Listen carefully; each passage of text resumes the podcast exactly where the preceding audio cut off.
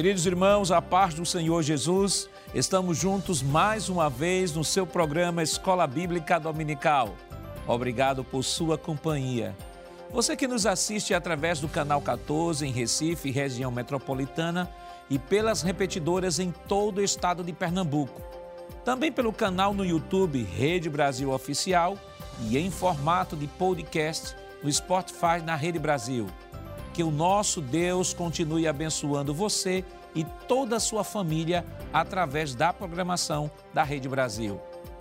Hoje veremos a segunda lição deste novo trimestre com o tema Missões Transculturais, a sua origem na natureza de Deus. E para comentar a lição de hoje, contamos com a presença do evangelista Sóstenes Pereira, Pai do Senhor Evangelista Sóstenes. Paz do Senhor, pastor Nath Jackson. É uma satisfação ele estar aqui no programa e agradecemos ao nosso bom Deus, como também ao nosso pastor, por essa oportunidade. O evangelista Sóstenes, para aqueles que não conhecem, né, foi filho de missionário em Moçambique, depois voltou para a África do Sul, veio, foi agora para a África do Sul, passou sete anos na África do Sul e hoje está ali auxiliando o nosso pastor ao lado do pastor Sérgio, servindo como uh, vice-coordenador do Departamento da União de Adolescentes aqui no estado de Pernambuco. Sim, senhor, pastor. É um prazer tê-lo aqui conosco. Amém, pastor. Está conosco também o evangelista Alessandro Barreto, pastor irmão Alessandro. A paz do Senhor, pastor Nath Jackson, é um prazer. E o presbítero irmão Jonathan Zeder, pastor irmão Éder. Paz do Senhor, pastor Nath Jackson.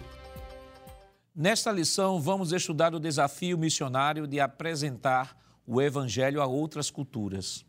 Analisaremos como Deus se revela nas Escrituras a partir da escolha de uma família para alcançar todas as famílias da terra. Veremos que todo esse movimento transcultural da missão cristã está fundamentado na natureza amorosa do Deus Pai e, por fim, mostraremos o que motiva um missionário a atravessar culturas para levar o Evangelho, é o amor de Deus por meio da entrega do seu único Filho, Jesus Cristo. Evangelista Sóstenes, o senhor poderia, por favor, ler o texto áureo desta semana? Pois bem, pastor. O texto, texto áureo diz: Quanto a mim, eis o meu concerto contigo é, e serás o pai de uma multidão de nações. Gênesis, capítulo de número 17, o verso de número 4. Evangelista Alessandro, qual a verdade prática desta semana? Pois não, pastor, diz assim que o amor de Deus é a verdadeira motivação do crente para realizar a obra missionária. Irmão Éder, qual os objetivos da lição desta semana? Muito bem, pastor Nath Jackson, são três, não é? Explicar a natureza missionária de Deus, enfatizar o amor de Deus como princípio fundamental da redenção e, por fim, estabelecer a visão bíblica transcultural da missão. A leitura bíblica em classe para a lição de hoje está em Gênesis capítulo 12, versículos do 1 ao 3, capítulo 17, versículos do 1 ao 8. Acompanhe conosco.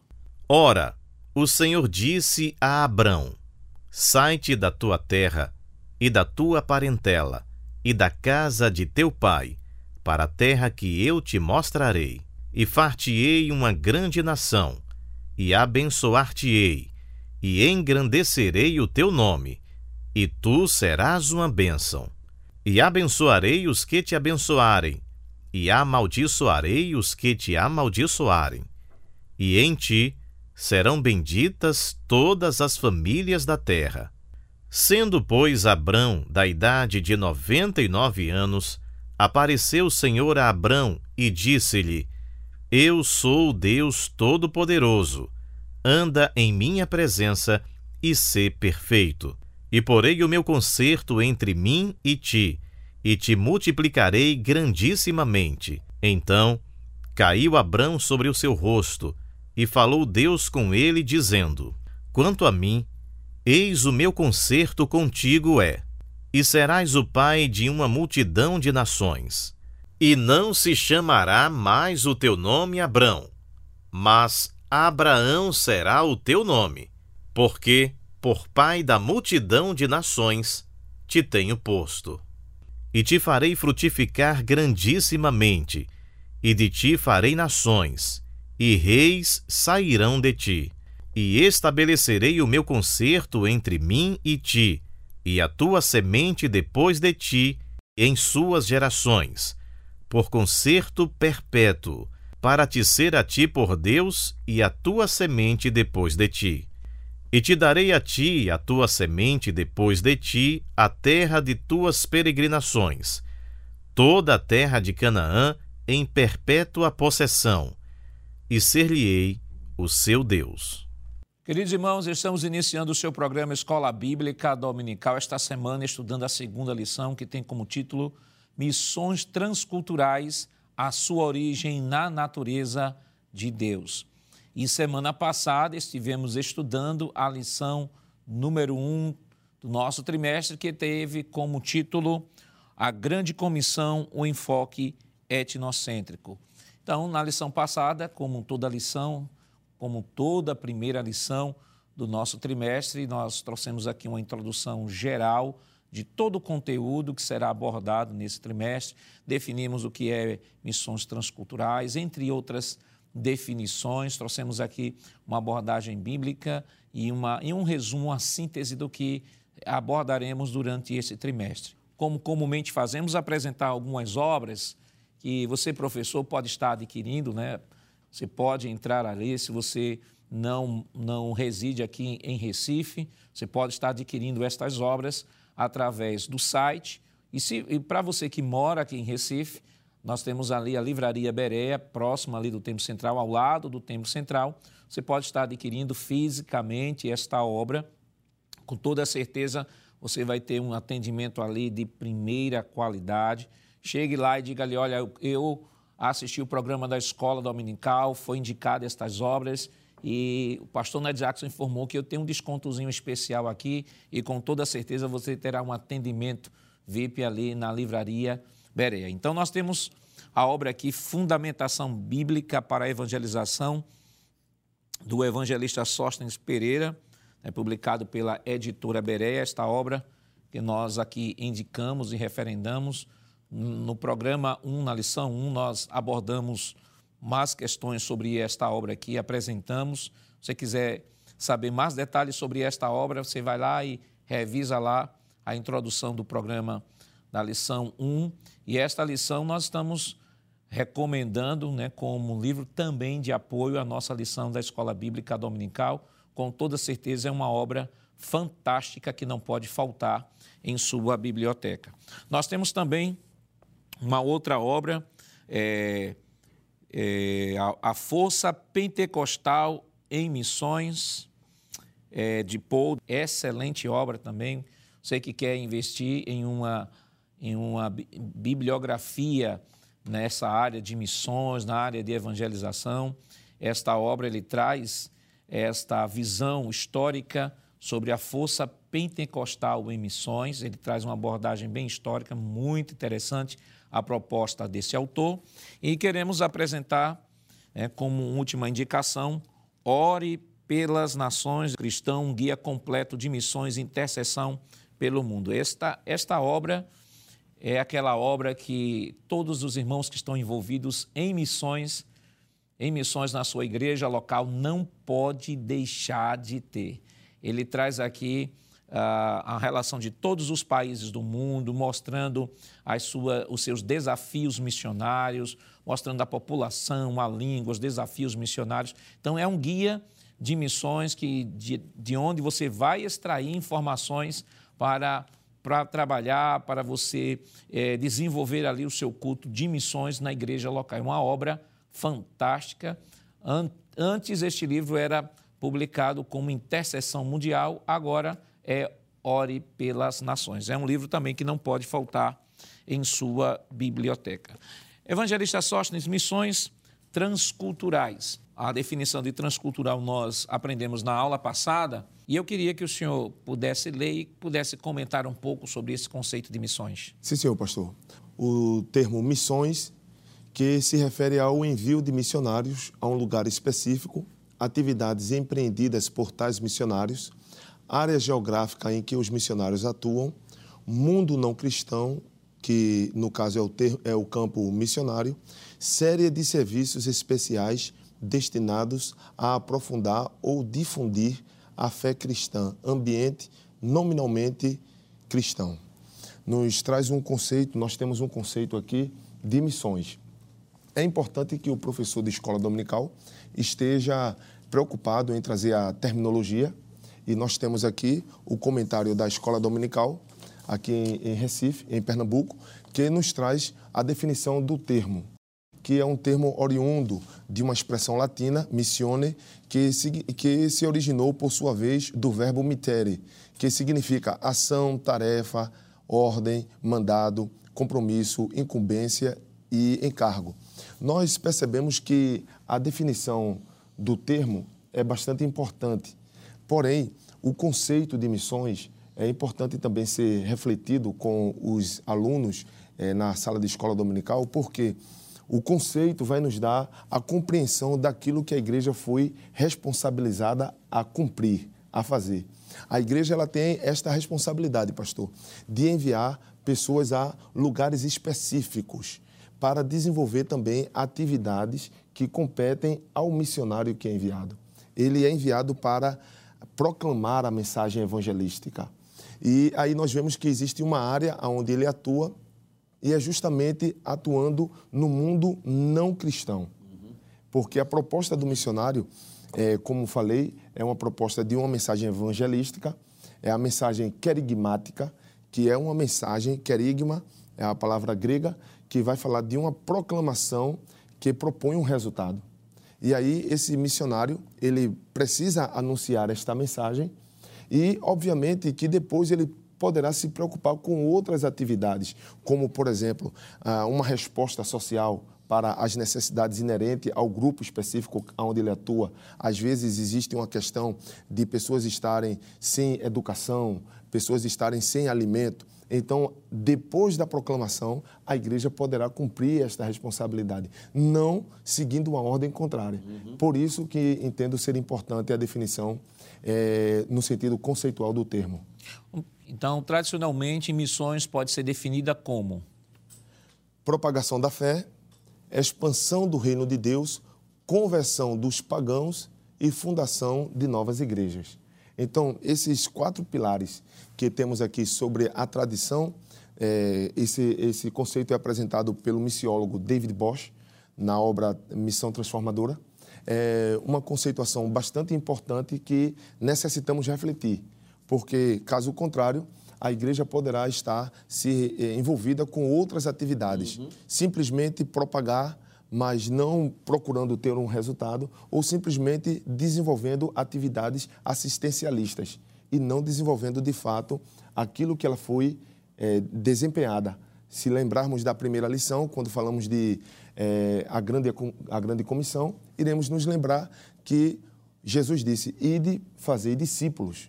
Isso. Obviamente que no discipulado podemos sim ajudar na questão de educação, na questão alimentícia, na questão de vestuário, porém o discipulado aí é chamando esta pessoa para ser seguidor intrinsecamente de Cristo Jesus. A, a tarefa de evangelização a outros povos envolve três focos. Primeiro, evangelho enculturado da Bíblia. Segundo, o mensageiro que pertence a outra cultura. E terceiro, o receptor que responde ao evangelho partindo do contexto de sua cultura.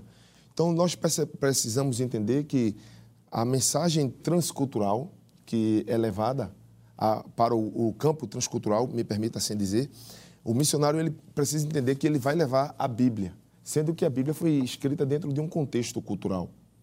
Quando nós vemos a mulher samaritana falando com Jesus, ela mesmo diz isto. Ela diz assim: como sendo tu judeu. Isso. Quer dizer, existia em Cristo características que fazia com que ele fosse identificado como sendo pertencente a uma cultura específica. A sua língua, a sua vestimenta, a sua, moda, a sua maneira de falar, de andar, tudo definia quem ele era. Por isso ela diz, ele era judeu. Então, isto aí está referindo-se ao evangelho enculturado. A Bíblia está apresentada dentro de um contexto social, cultural, político, econômico, e nós não podemos ignorar essa realidade. A segunda realidade é que eu, como mensageiro, pertenço também a uma cultura. Por exemplo, aqui nós somos pernambucanos, nordestinos, brasileiros. Então, nós estamos dentro de todo um contexto sociocultural. E vou levar o evangelho, no caso de transcultural, a um outro povo que também tem as suas características linguísticas, é, características na sua vestimenta, na sua, no seu alimento. E o missionário ele precisa ter esse cuidado. Estou levando o evangelho que tem uma cultura, eu pertenço a uma cultura e vou levar o evangelho àquela outra cultura. Se nós não atentarmos para esta realidade, nós poderemos apresentar um emaranhado de palavras Verdade. que não terá significado nenhum para aquele que ouve. É, é, evangelista Alessandro, é, a nossa lição trata sobre missões transculturais, a sua origem na natureza de Deus. Né? O texto base de nossa lição é Gênesis 12, 1 a 3 e também Gênesis 17, 1 a 8, a partir da figura de, de Abrão ou Abraão. É, eu gostaria, é, evangelista, é claro que Abraão aqui é o divisor de águas, divisor de águas. Essa lição ela está tratando, na verdade, sobre o desenvolvimento da, da história da salvação a partir da natureza de Deus como o primeiro missionário, que é um dos tópicos de nossa lição. Mas quando falamos sobre a missão transcultural ou Deus como o missionário ou a obra de missões, a, a grande comissão fundamentada na natureza de Deus, então não tem como nós não voltarmos um pouco lá atrás e nos lembrar daquele momento do Éden, onde o homem gozava de uma de uma comunhão com Deus e que de repente houve um momento na história desta relação, desse encontro, onde o homem acabou saindo do lugar onde ele estava. E o texto de Gênesis 3, Gênesis 3, versículo 9, diz assim: e o Senhor Deus chamou o homem e lhe perguntou: Onde você está?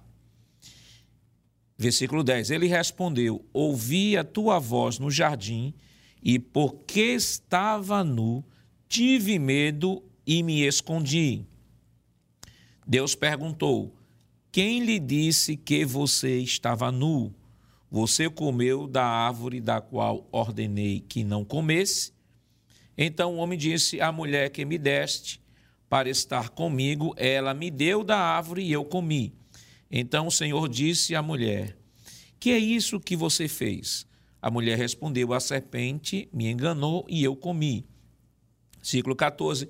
Então o Senhor disse à serpente: Por causa do que você fez, você é maldita entre todos os animais domésticos e entre todos os animais selvagens. Você rastejará sobre o seu ventre e comerá o pó todos os dias da sua vida. Porém, inimizade entre você e a mulher, entre a sua descendência e, e o descendente dela. Este lhe ferirá a cabeça e você lhe ferirá o calcanhar. E a mulher lhe disse: E a mulher disse: Aumentarei em muito os seus sofrimentos na gravidez. Com dor você dará à luz filhos. O seu desejo será para o seu marido e ele a governará. E Adão disse: Por ter dado ouvido à voz de sua mulher e comido da árvore que havia ordenado que não comesse, maldita é a terra por tua causa. Fadigas você obterá dela o sustento durante os dias da sua vida. Ela produzirá também espinhos, ervas daninhas, e você comerá a erva do campo. No suor do seu rosto você comerá o seu pão até que volte à terra, pois dela você foi formado, porque você é pó e ao pó voltará. E o homem deu à sua mulher o nome de Eva, por ser a mãe de todos os seres humanos. O Senhor Deus fez roupas de peles com as quais vestiu Adão e sua mulher. Então, a ideia de missões, ah, o fundamento ah, de missões, ela, a gente não pode falar de missões sem antes falar da necessidade de missões. E por que há uma necessidade de missões? Porque houve a queda. Isso. Você não tem como falar de missões sem falar da queda humana. E poderíamos falar sobre a história da salvação e resumir toda a revelação de Deus em três palavras: né? criação, queda e redenção. Toda a revelação de Deus na história, desde o Gênesis até o dia de hoje, ela está fundamentada nesses três pilares. Criação, Deus o Criador de todas as coisas, o homem caiu, porque caiu a necessidade de uma redenção e a redenção que foi providenciada por meio de Jesus Cristo. Então, nesse texto, nós temos o próprio Deus procurando o homem, iniciativa divina, o próprio Deus ah, mostrando, perguntando ao homem quem foi que disse a ele que ele estava nu, já mostrando a realidade do pecado, próprio Deus trazendo as consequências desse pecado sobre o casal e a serpente, mas ao mesmo tempo uma promessa de redenção. Uhum. Uma promessa de redenção, e não só uma promessa de redenção, mas um ato paliativo redentor que é bem, que é bem simbólico, que Deus, eles haviam pego folhas para se vestirem, Deus coloca a pele de animal. Então aqui nós temos aqui, nesse texto de Gênesis 3, a base da necessidade da grande comissão e Deus como primeiro missionário se manifestando à humanidade. Perfeito, pastor. Eu penso que o melhor exemplo de tratar sobre a própria, o próprio tema da lição de hoje, que é missões transculturais, é começar realmente nesse texto de Gênesis 3, não é? Porque nós vamos ver um pouco mais à frente o que seria essa missão transcultural, por exemplo. É quando, em resumidamente palavras, é quando alguém sai da sua cultura para uma cultura diferente quando sai de, da sua localização para uma localização diferente. Foi mais ou menos isso que Deus fez. Geograficamente falando, ele sai do mundo espiritual para vir ao mundo físico atrás do homem caído, como é. o senhor mesmo falou. Culturalmente falando, ele sai de uma cultura divina para uma cultura humana caída. E ele sai para resgatar esse homem. Então eu penso que essa ação de Deus em visitar Adão ali no Éden é um exemplo fantástico do que é missões transculturais. Deus quebra aqui a barreira geográfica, a barreira linguística, a barreira cultural, basicamente o exemplo de missões transculturais no Éden. E o que me chama a atenção é que Deus vai atrás, pastor, de um homem que estava precisando de ajuda, Aleluia. de socorro. Aleluia. E Deus age em prol desse homem caído, proporcionando-lhe ali, por exemplo, a mensagem da redenção, porque há aqui a primeira promessa de Cristo, né? Isso. Gênesis 3 e 15 Deus traz aqui a mensagem também, não só da redenção, mas a mensagem de esperança quando é colocado naquele homem uma veste é. que faz alusão ao sacrifício vicário de Cristo no futuro. No Novo Testamento, a pessoa de Cristo é esse cordeiro que é sacrificado, desculpe-me, e é coberto a sua nudez. Isso fala de cobrir, e o sacrifício cobre, ele a transgressão trouxe ao homem uma decadência moral e espiritual, mas o sacrifício de Cristo cobre esse pecado, ele é perdoado, ele tem acesso a Deus. E concluindo, eu diria que essa mensagem de Deus ir até o homem fala também de oportunidade. Quando o missionário, por exemplo, sai da sua terra, do seu povo, da sua língua e transpassa por exemplo, geograficamente falando, essa distância, ele vai levar aquele povo perdido ali uma mensagem de esperança. É. Então eu penso, pastor, que não tem nada melhor do que começar de fato no Éden, mostrando que em Adão todos os homens estão caídos. Isso. É o que Paulo disse em, Corin... em Romanos 13, 23, porque todos os homens estão destituídos de Deus. Então, quando Deus vai em busca de Adão, em outras palavras, Deus está indo em busca das nações. É. Porque lá em Atos dos Apóstolos, quando Lucas escreve o que está acontecendo no ministério de Paulo, ele diz que em Adão todos são representados. Então, se Deus foi em busca de Adão, Deus vai em busca das nações. Glória a Deus. Não é em busca de um homem só. Porque a Bíblia nos deixa claro de que em Adão todos pecaram. E todos aqui está incluído todas as nações, todas as línguas, todas as culturas. Então, se Deus vai em busca de Adão, em outras palavras, a Bíblia está dizendo: Deus, como primeiro missionário, foi em busca de todas as nações. Fica aqui o paradigma, fica aqui o exemplo, e é o que Cristo vai fazer. É. E depois a igreja dá continuidade. Por isso é que a igreja transpassa geograficamente, culturalmente, a questão de, da, da, da alimentação, enfim, todas as barreiras que a igreja enfrenta é copiando o que Deus fez lá no Éden. Qual a relevância de Abraão nesse projeto de Deus? Qual o significado de Abraão na história da salvação? Mas isso nós estaremos comentando depois do nosso rápido intervalo. Voltamos já.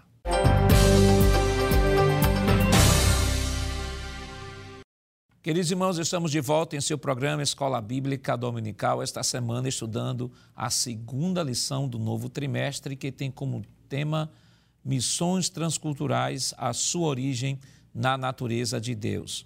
E no bloco anterior, nós trouxemos aqui uma visão panorâmica da lição, uma, uma discussão bem introdutória, e chegamos até o livro de Gênesis, né? Gênesis capítulo 3, onde foi comentado sobre a base, a lei da missão transcultural, a universalidade do pecado, que é a necessidade que vai gerar aí o grande chamado missionário e a iniciativa de Deus como um Deus, o primeiro missionário à raça humana.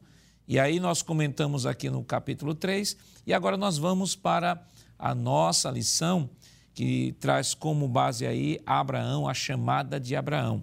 E irmão Éder, no bloco anterior nós deixamos a seguinte pergunta, né?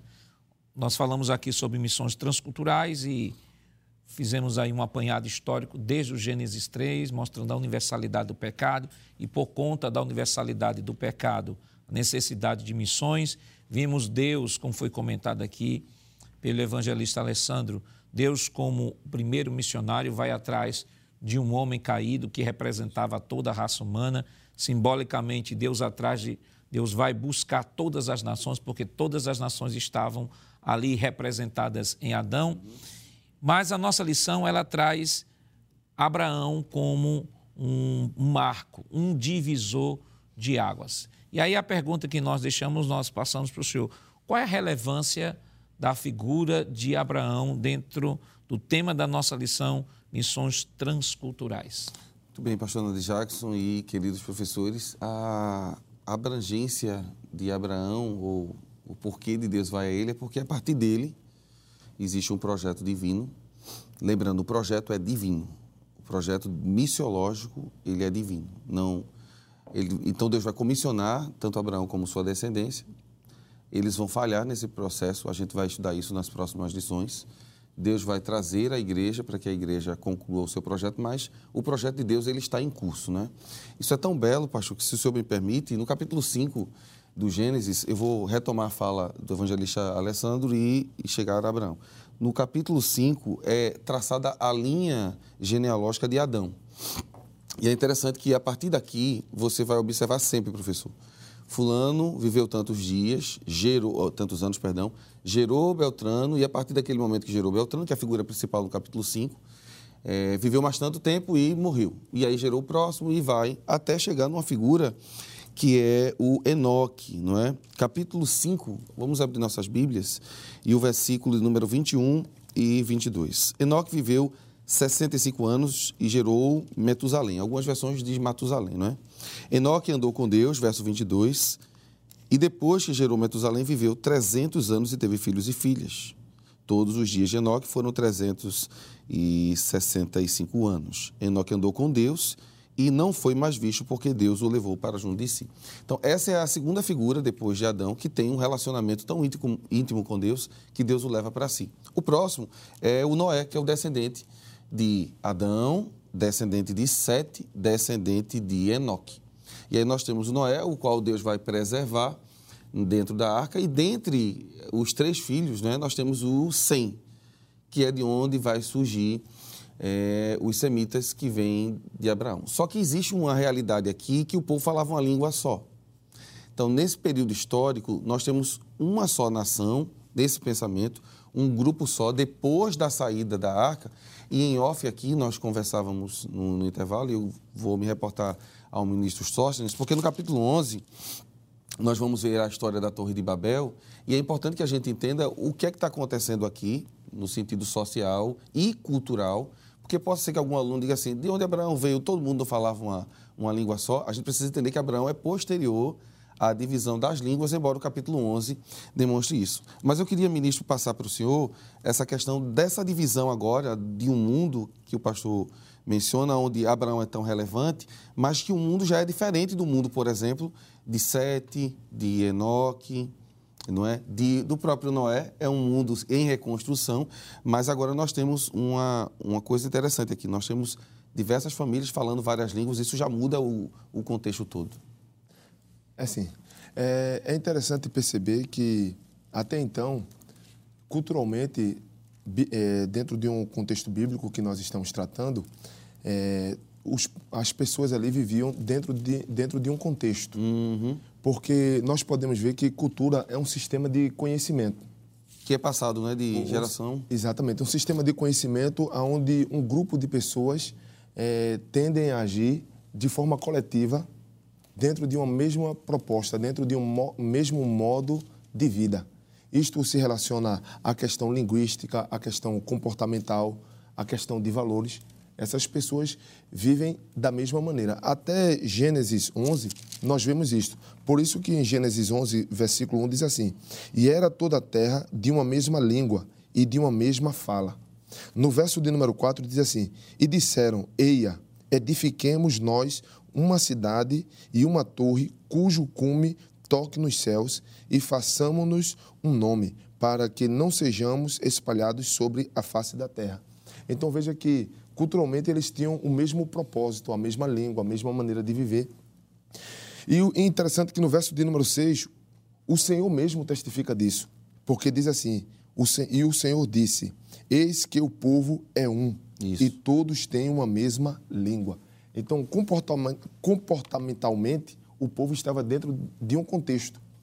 Sendo que de Gênesis 1, versículo 1, de Gênesis 11, desculpe, versículo 1, e Gênesis 11 e o versículo 6, para Gênesis 12, aonde A chamada de Abraão, né? o, o comentarista da lição, o pastor Wagner, vem apresentar a, a missão transcultural, nós vemos que no versículo 3 diz assim: E abençoarei os que te abençoarem, e amaldiçoarei os que te am- amaldiçoarem, e em ti serão benditas todas as famílias da terra.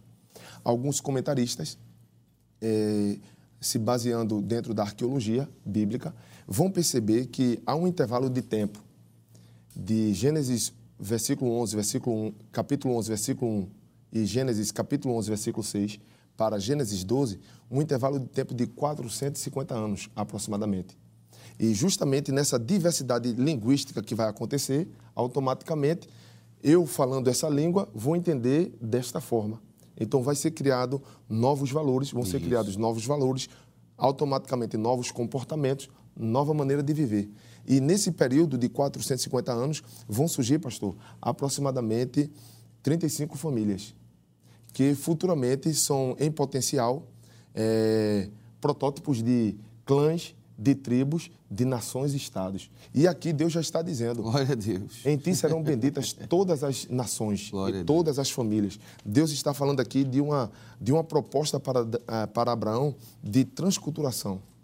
Ele está falando todas as famílias serão benditas através de ti. E vale ressaltar que, como já foi dito aqui, Abraão já está já está num, num momento histórico posterior à, à Torre de Babel. Isso, né? A cultura, as línguas já foram dispersas. Deus foi o agente que promoveu a, a diversificação de línguas. Estamos, temos aí a origem das diversas línguas do mundo, pelo menos os troncos linguísticos, né? porque a língua ela é viva, ela é dinâmica, daí vai se desdobrando em outras línguas, em outras ramificações. E, e o senhor trouxe uma, uma informação bastante importante, né? porque o professor, às vezes, quando estamos lendo o livro do Gênesis, a, a sensação que nós temos é que, à medida que os fatos vão acontecendo sucessivamente. né? E aí o, o evangelista trouxe aqui uma informação preciosíssima, que é importante que o professor tenha isso em mente quando se deparar com a leitura do Gênesis, é que entre capítulos de Gênesis existe o que nós chamamos de lapsos temporais, ou seja, existem tempos entre um capítulo e outro. A nossa sensação é que Deus criou tudo, ah, que Deus criou tudo, depois de sete dias o homem descansou, depois no outro dia o homem foi pecou, e Deus já botou para fora do jardim do Éden, mas existem lapsos temporais aí entre capítulos de Gênesis, tanto que uma, alguém às vezes até questiona, né, como é que Caim saiu e foi residir em uma cidade se só tinha Adão, Eva, Caim e Abel. Então, o que é isso? São lapsos temporais, não foi uma coisa que foi acontecendo simultaneamente. Então, evangelista Alessandro, Pois não, pastor. é, a nossa lição ela vai falar sobre a natureza missionária de Deus no chamado de Abraão. É, Abraão é a figura que Deus que Deus escolhe, né, escolhe para manifestar mais à frente a pessoa do Senhor Jesus Cristo. Uhum. Isso mostra também a missão como atividade de Deus no mundo e o nosso modelo missionário. O que é que a gente pode comentar mais sobre esse primeiro tópico? Perfeito, pastor. Assim como Deus, no capítulo 3 de Gênesis, é o protótipo de um missionário transcultural, Abraão também. O texto inicia dizendo, Deus dizendo, sai da tua terra para uma que eu te mostrarei. É. Abraão não sabia onde era, só sabia que tinha uma missão. A missão transcultural é assim: o missionário sai da terra dele para uma terra que ele nunca foi, por exemplo, que ele não conhece. Ele pode até ter um conhecimento teórico através de um curso missiológico, de uma pesquisa, de uma preparação, mas ele está indo para uma terra, pastor, que ele nunca entrou. É. Foi o que aconteceu com Abraão. Por isso que Abraão e Deus aqui são comparados como, missionários transculturais. Ele foi para uma terra que a língua era diferente, o costume é. era diferente, o clima, provavelmente, apesar de ser ali no semiárido, mas há uma certa diferença de um lugar para outro. Então, Abraão, ele é, sim, aqui, ele é o exemplo do que é uma missão, uma missão transcultural. E é interessante que o texto diz que o Senhor mandou ele para ir uma terra que ele jamais tinha ido. Hebreus, o escritor de Hebreus, no capítulo 11, versículo 8, ele vai dizer isso. Isso aqui é, é muito interessante, eu gostaria de ler. Veja aqui como está estampado essa obra missionária. Pela fé, que é o que o missionário também faz. Né? Ele sai daqui para um lugar, ele não sabe de nada, ele vai obedecendo, mas pela fé também. Abraão sendo chamado, e aqui falar de missão é um chamado também. Isso. Obedeceu, missão é uma obediência. São palavras que, se a gente pudesse discorrer aqui, falaríamos. Indo para um lugar que havia de receber por herança. Aí diz assim: ele saiu sem saber para onde ir. Isso é a missão, pastor. O missionário, quando ele vai para uma obra transcultural, ele sabe, talvez, geograficamente o local, mas não sabe o que vai lhe esperar ali, o que lhe aguarda ali. E quando nós olhamos, por exemplo, para textos como Gálatas capítulo 3, tem um texto aqui muito interessante, versículo 8. Ora, tendo a Escritura previsto que Deus havia de justificar pela fé os gentios, anunciou primeiro o evangelho a Abraão, dizendo: Todas as nações serão benditas em ti. Então veja que é, Abraão ele é anunciador do evangelho. Há um missiólogo que eu gosto muito de ler, ele diz que aqui em Gênesis 12 está o proto-evangelho. Assim como em Gênesis 13 e 15 está o proto-evangelho, que está em João 3,16. Uhum. Em, em, em Gênesis 12, capítulo 12, está o proto-evangelho de Gálatas 3. Eu acho interessante esse paralelo que ele faz. E, e há também o escritor aos Hebreus, ele fala no capítulo 3, né, que o evangelho foi anunciado Exato. também ao povo no deserto. Perfeito, Isso. exatamente. Então esse texto, pastor, também faz paralelo ao capítulo 3 de Gálatas, verso 8, mas também o verso 16. Veja o que é que diz aqui. Ora, as promessas foram feitas a Abraão e a sua posteridade. Está aqui no singular não diz as posteridades, como falam de muitas, mas como de uma só. E a tua posteridade, que é Cristo. Veja que a promessa de Gênesis 3 e 15, que é uma promessa missiológica, ela é repetida em Gênesis 12 e diz a posteridade. E que posteridade é essa? É Cristo. E Cristo vai fazer o que? Alcançar as nações. Isso. Então, o projeto missionário, pastor, que é o ponto 1 um da nossa lição, a natureza missionária de Deus, tem tudo a ver com Gênesis 12 e Gênesis 3. Eu gostei quando foi feito o paralelo aqui entre Noé e, e Enoque, mas o ápice, digamos assim, dessa é mensagem está em Abraão. É aqui onde acontece a segunda chamada missionária, vamos assim dizer, ou promessa missionária. E ela é transcultural também, porque diz todas as nações todas as famílias. Aqui não está falando apenas de asiático, de europeu, de africano, de americano, não. De euro... Não, todas as nações serão benditas. E essa palavra bendita, pastor, aqui eu quero concluir a minha fala, ela é interessante porque ela tem a ver com o evangelho. Quando a gente vai, por exemplo, para a tradução do Antigo Testamento do hebraico para o grego, que é a, a, a versão Septuaginta. A Septuaginta, né? A expressão bem-aventuradas aqui é, a mesma expressão bem-aventurado que aparece no Evangelho. É. Né? Macários. Então, o Evangelho, que é a boa nova, que Glória traz essa boa esperança, foi colocado em Abraão para alcançar todas as nações. Glória a Deus. Eu tinha citado Hebreus 3, mas só corrigindo Hebreus 4, 4, 1 e 2 diz assim: Portanto, visto que nos foi deixada a promessa de entrar no descanso de Deus, tenhamos cuidado para não parecer que algum de vocês deixou de alcançá-la. Versículo 2: Porque também a nós foram anunciadas as boas novas, exatamente como aconteceu com eles. Está falando do povo no deserto.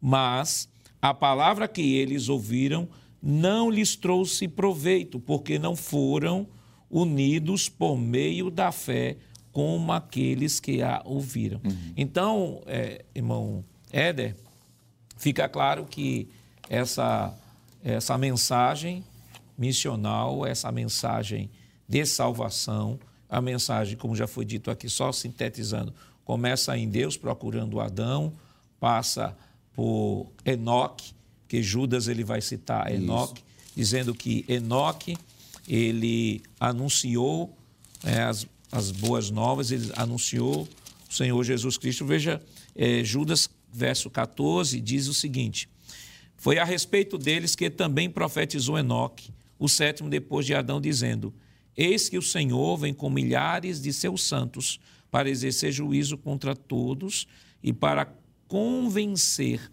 todos os ímpios a respeito de todas as obras ímpias que praticaram e a respeito de todas as palavras insolentes que ímpios pecadores professaram contra ele.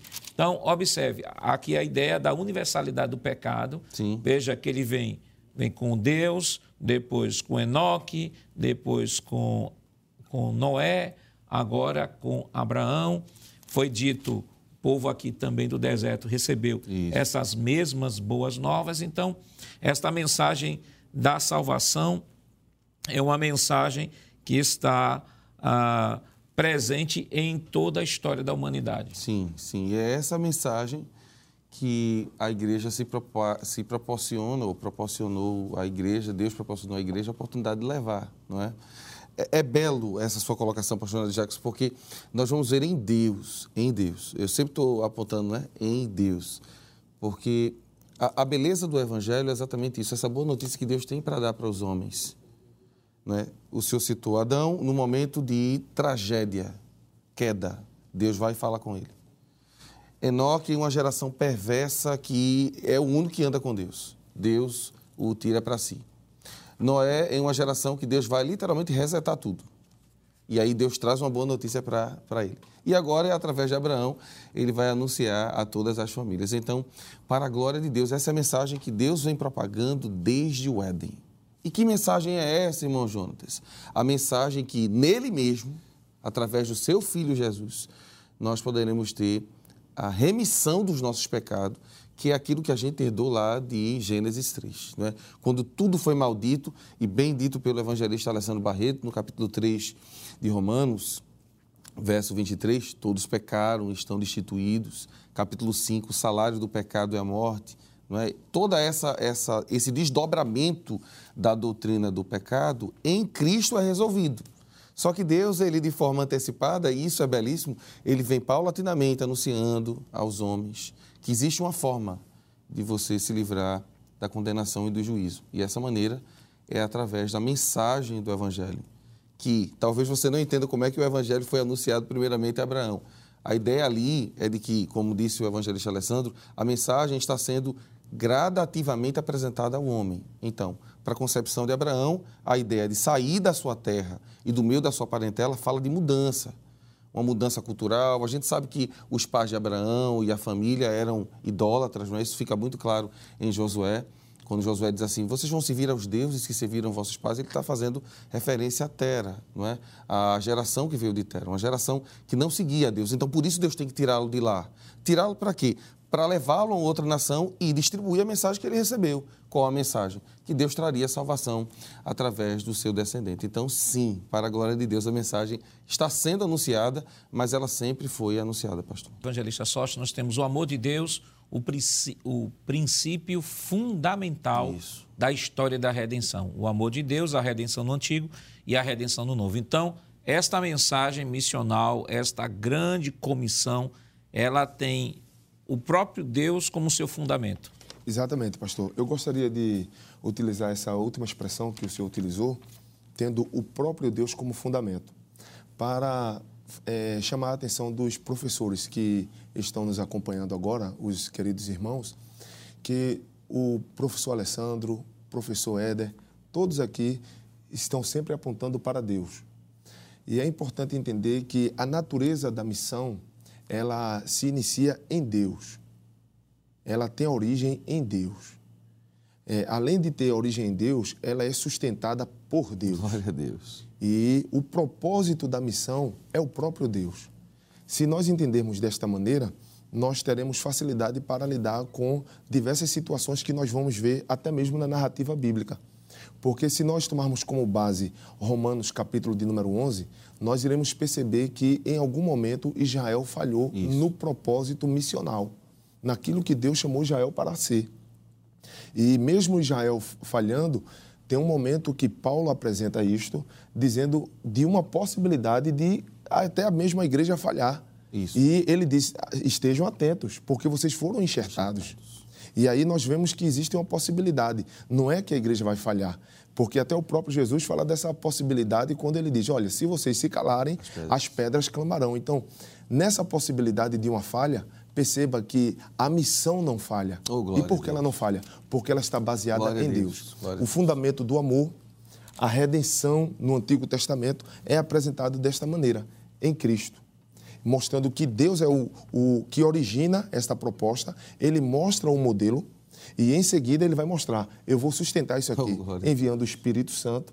Existe um investimento feito pelo próprio, pelo próprio Deus através do envio de Jesus Cristo, o investimento através do envio do Espírito Santo e o investimento feito através das promessas feitas à própria igreja, quando ele diz: as portas do inferno não prevalecerão contra a minha igreja.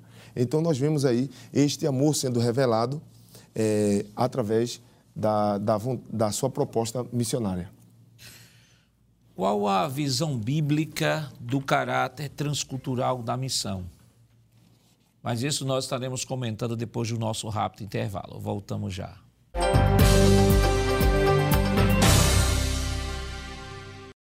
Queridos irmãos, estamos de volta para o último bloco de seu programa Escola Bíblica Dominical. Esta semana estamos estudando a segunda lição, que tem como título Missões Transculturais, a sua origem na natureza de Deus. Aí aqui ainda estamos falando sobre o amor de Deus, a redenção no Antigo Testamento, a redenção no Novo Testamento. Evangelista Alessandro, nós falamos aqui sobre o Deus que foi atrás do homem, a buscar o homem que havia pecado, foi feita a promessa de redenção, mas houve um método que Deus utilizou, embora paliativo, para que este homem pudesse ali de maneira provisória manter esta comunhão com ele. E aí entramos na redenção no Antigo Testamento. E este, e este método paliativo que Deus que Deus estabeleceu no Antigo Testamento foi justamente o sacrifício de animais, para que, uhum. mediante sacrifício, mediante a morte, a vida na morte do animal, né? o animal é, era sacrificado e aquele que estava sendo oferecido se identificava com o animal, e a partir deste, deste sacrifício era estabelecido paliativamente a comunhão com Deus. E a gente vê que ao longo de todo o Antigo Testamento, esta metodologia vai sendo desenvolvida, vai sendo sofisticada, vamos assim dizer, e institucionalizada em Israel, com o estabelecimento de leis cerimoniais, mas é justamente no Novo Testamento que nós temos aí o ápice da revelação de Deus, que é a pessoa de Jesus Cristo. Perfeito, pastor. É, enquanto o senhor estava falando aqui, é, na minha mente eu fui construindo um raciocínio que eu acho que é muito prático em relação a esse ápice, como o senhor falou. A obra missionária transcultural na Bíblia, ela é feita por Deus de forma pessoal. Existe uma pessoalidade aqui na obra missionária. Por isso que não existe obra missionária virtual. Ela tem que ser presencial, pessoal. O missionário tem que ir lá. E só fazer um contraponto aqui, pastor. No início a gente falou que Deus veio pessoalmente fazer essa obra transcultural aqui em busca do homem perdido. No, Novo, no Antigo Testamento existe o representante de Deus que é enviado às nações Israel e essa missão ela é feita parcialmente e por isso e há um, um envio pessoal agora do Filho. A gente vê no Antigo Testamento, lá no Éden, o próprio Deus indo lá evangelizar, levar essa boa nova, essa boa notícia. É passado esse bastão para Israel e há todo um decorrer no percurso da história de há um, uma fragilidade nessa missão. Ela não vai ser cumprida por conta dos altos e baixos, e aí vem o dilúvio, etc. Chega no Novo Testamento, Deus mais uma vez disse: é, agora eu vou pessoalmente novamente, vem seu filho. Jesus faz o que Deus fez lá no, no Éden.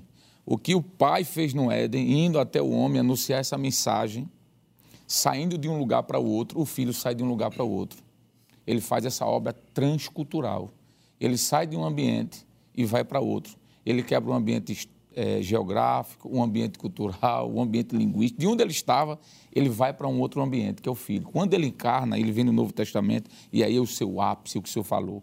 Quando há encarnação, há o ápice da missão transcultural em Deus, porque Deus amou o mundo de tal maneira que deu o seu filho. Então, dar é o, é, é o mesmo que enviar. Ele deu no sentido de enviá-lo ao mundo.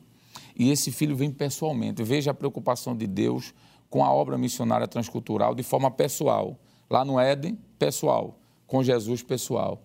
Aí Jesus chega ao momento dos discípulos e diz: Olha, eu vou para o Pai, mas não se preocupe, não. Vai vir outro igual a mim que vai continuar com vocês. Aí aqui entra a igreja.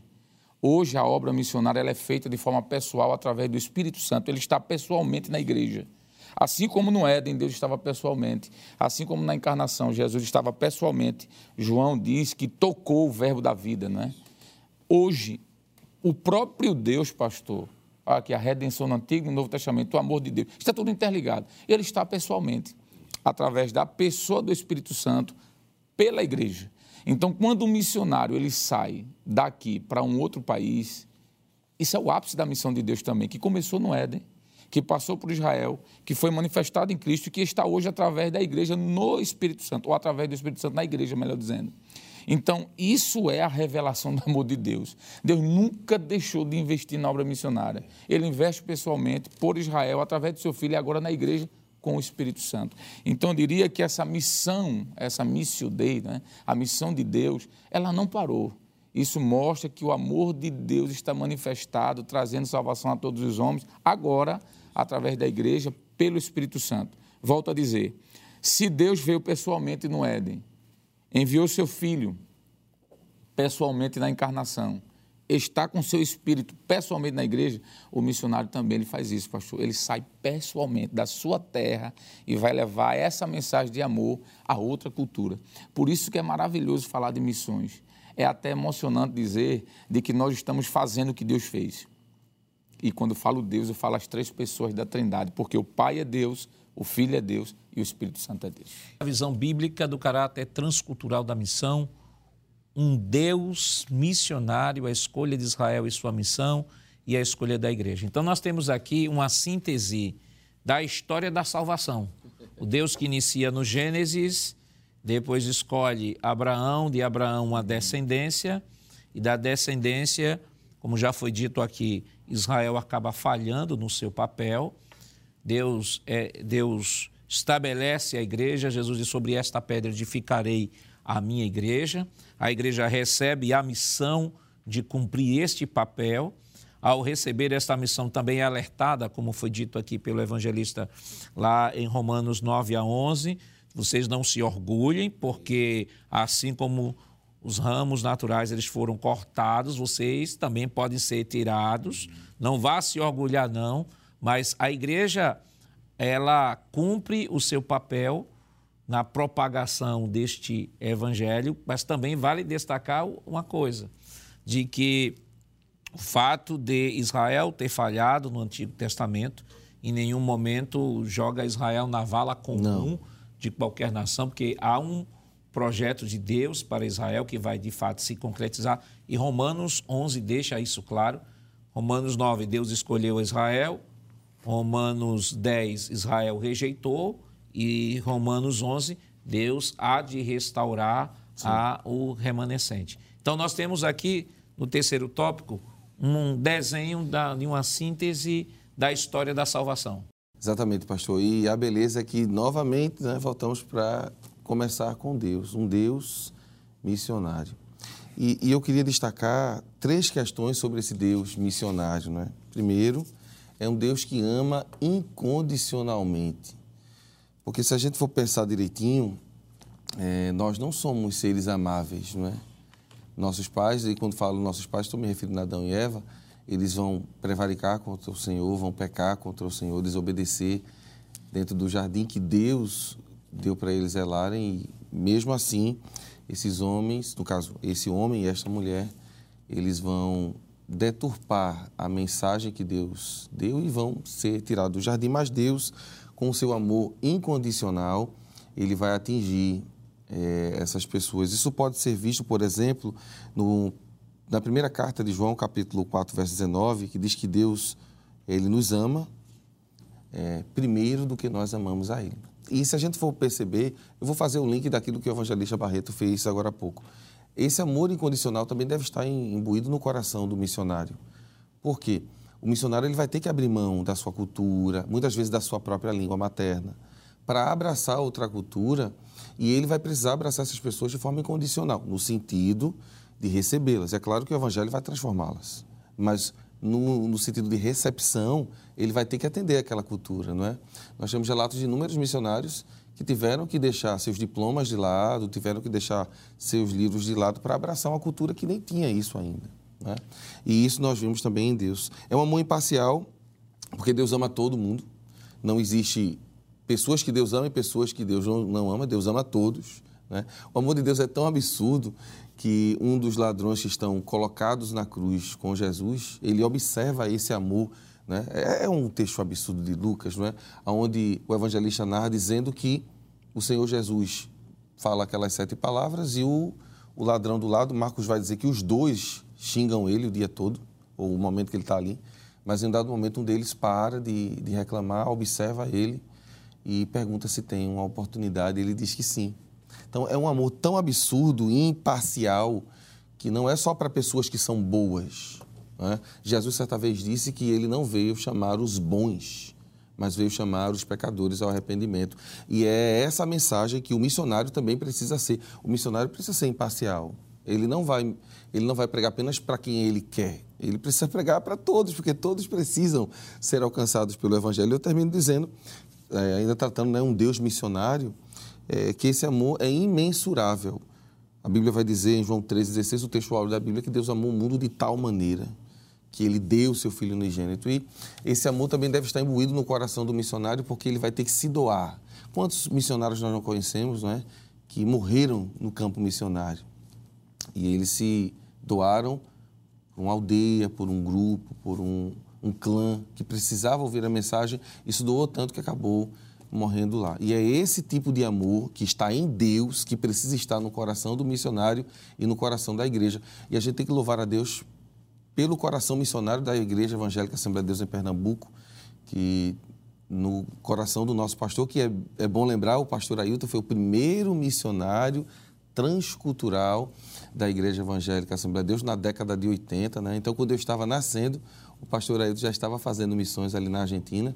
Depois dele, inúmeros outros missionários estão fazendo a obra de Deus com esse amor que está no coração de Deus e está no coração da Igreja pernambucana. Não é? E espero que esteja também no coração de você que está nos assistindo aí. Evangelista Sóstenes, a gente percebe esse desenvolvimento lógico, né? um Deus missionário, Deus missionário que comissionou Israel para essa missão e depois comissionou a igreja para esta missão.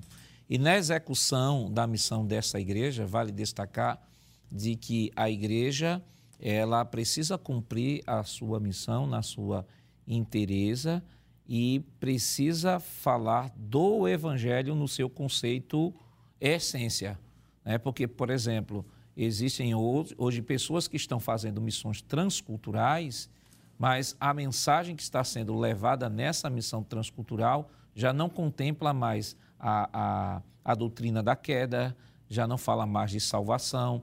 Na verdade, a missão transcultural para estes grupos estava focado apenas ah, em missões assistencialistas voltadas para o âmbito social, desprovido qualquer de qualquer mensagem de arrependimento, de fé, de salvação, de pecado. Então, nesse sentido, ainda que indo fazer esta missão transcultural, mas não pode ser entendido como missão da igreja, porque perdeu o conceito da igreja. Exatamente. Pastor, é interessante responder essa sua eh, pergunta, que também não deixa de ser uma reflexão, é, baseando nos textos bíblicos. Eu gostaria de convidar os irmãos para uma breve leitura do texto bíblico da primeira carta do apóstolo Paulo, capítulo 10, versículo de número 11. Ele diz assim: Ora, tudo isso lhes sobreveio como figuras e estão escritas para aviso nosso, para quem já são chegados os fins dos séculos. Ainda gostaria de ler outro texto em Colossenses, Colossenses capítulo de número 2 e o versículo de número 17, que diz assim, versículo 16 e 17, que diz assim, portanto, ninguém vos julgue pelo comer ou pelo beber, ou por causa dos dias de festa, ou da lua nova, ou dos sábados, que são sombras das coisas futuras, mas o corpo é de Cristo. Finalmente, é, Hebreus, capítulo de número 10, e o versículo de número 1, que diz assim: Porque tendo a lei a sombra dos bens futuros e não a imagem exata das coisas, nunca pelos mesmos sacrifícios que continuamente se oferecem cada ano, pode aperfeiçoar os que a eles se chegam.